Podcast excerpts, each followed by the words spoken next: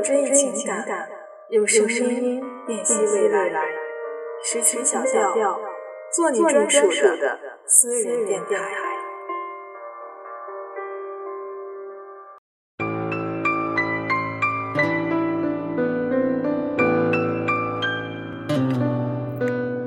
最近，相信大家最为揪心的事情，莫过于天津八幺二大爆炸。正在天津实习的静默，也是人生当中第一次这么近的距离的感受到灾难的可怕与真实。所以在开始今天的节目之前，让我们花一小段时间，一起为塘沽人民祈祷，为天津人民祈福，也向世界上最帅的逆行致敬。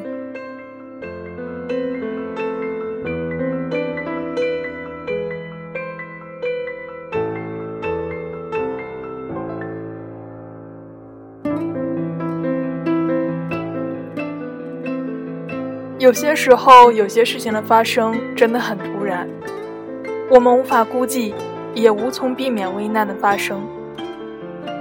而我们除了祈祷、祝福，是否也应该对自己的生活有一些新的看法？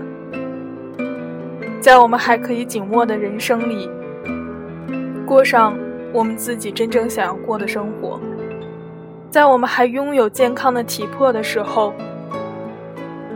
让我们成为自己想成为的人生角色。未来可能发生的变数太大，可以发生的事情的可能性也太多。今天的你，是你最想要成为的自己吗？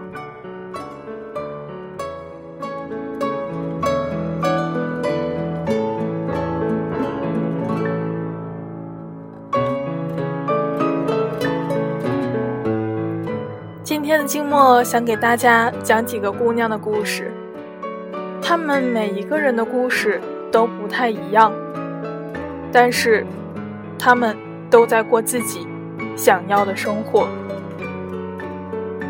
姑娘 X，少年班读书，高一的时候被西安交大录取，放弃了提早进入大学的机会，去德国高中交换一年。随后，在大家诧异的目光中，去了联合国书院在印度的分校，在印度一待就是两年。这个春天被多个常春藤录取，放弃了布朗以及沃顿，全奖学金去了他的普林斯顿。就在所有的人为他欢呼的时候，他今天告诉我，他准备在正式去上大学之前，JP 一年，去秘鲁。做社区服务，姑娘 F，从小去了意大利，以至于意大利语说的比中文还要流利，尤其是骂人的词汇，用意大利语说起来可以数满一百个不带重样。母语中文再加上前前后后学校里学的，粗略的会说六国语言，成了朋友圈里面出了门的。最喜欢带的翻译人员，明明是个姑娘，却总是 F 哥 F 哥的自称，抽烟喝酒样样精通，短发短鞋干净利索，考了重型机车的驾照，拉风帅气，以至于到了毕业舞会，为了选择长裙与否而伤透了脑筋。前年，他邀请一群朋友骑单车穿越德国的边境。仅仅是为了去一个叫做 “fucking” 的奥地利小镇图个新鲜。姑娘 W 做了一张二十岁以前的 to do list，说要完成。于是，在二十岁之前，去了世界两大高峰阿尔卑斯与喜马拉雅，做贝斯手，玩乐队，做舞台剧演员，做编剧，写剧本，做短剧，当导演。做平面模特，做设计师，拥有自己的创业团队，热衷健身，玩极限运动。他说还有最后一项没完成，是去非洲。最后的一个姑娘是 H 姑娘，温柔而又善解人意的南方姑娘，高中就来到北方上学，高中毕业后与相处了三年的高中同学成为了男女朋友。在学校里，H 姑娘参与学生会的工作，还做志愿者，每天与男朋友打将近二十个电话，即使两人是在城市的两端，也会保持着一个星期见三次以上的频率。夏天，男友去见爸妈，即使是毕业就结婚，我想也不会让人太过于惊讶。四个姑娘，四个故事，四种人生。姑娘 H 的故事很励志，很成功；姑娘 F 很帅气，很勇敢；姑娘 W 的经历丰富多彩，而姑娘 H 则平淡而波澜不惊。听完故事的你，再回头看看，你最喜欢哪一个呢？如果人生这是一道 A、B、C、D 的选择题，你的答案又是什么？大多数还在自习室里奋斗的人来说，被普林斯顿录取的姑娘 X 是完美的励志故事；想要在意大利的姑娘 F 的率真的生活方式，则是上天要给个出生的好运气。那些在大学里混得风生水起的，往往喜欢姑娘 W；剩下的姑娘 H，好像和故事没有多大关系。不过，故事总是写给人看的。而讲故事的人，也只会挑有趣的说。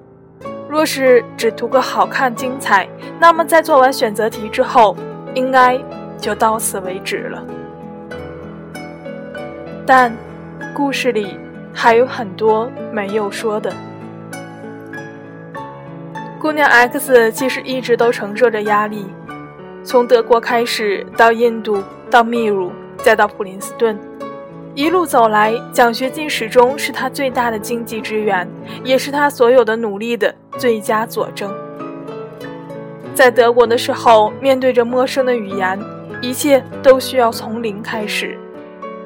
在印度两年，不仅仅只有恒河水、慢火车、辣咖喱。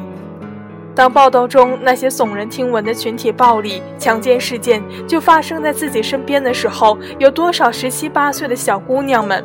不会胆战心惊。在去纽约大学阿布扎比面试的时候，他遭遇了人生第一次的邂逅，却因男生选择阿布扎比，他选择普林斯顿而擦肩而过。姑娘 F 拥有众多哥们儿，却从未恋爱。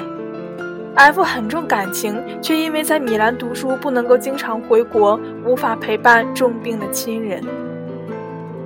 从德国骑车去奥地利那段看似风光的旅途中，他在山路上摔了腿，又错过了凌晨返回的火车，用矿泉水简单的冲洗伤口，愣是驾着自行车一班一班公交，在无数个城市无数次的转乘，最终才从奥地利返回德国。而当他到德国的时候，连话都说不出来了。姑娘 W，卖过牛奶，发过传单，坐在拖拉机上也种过土豆。创业时出现各种问题，他时常伤透脑筋。开始玩乐队的时候，作为一个新手，也曾经尴尬无比。路上的故事也非顺风顺水。阿尔卑斯山顶上，同伴颈部受伤，直升飞机将之送往医院，躺了有数月。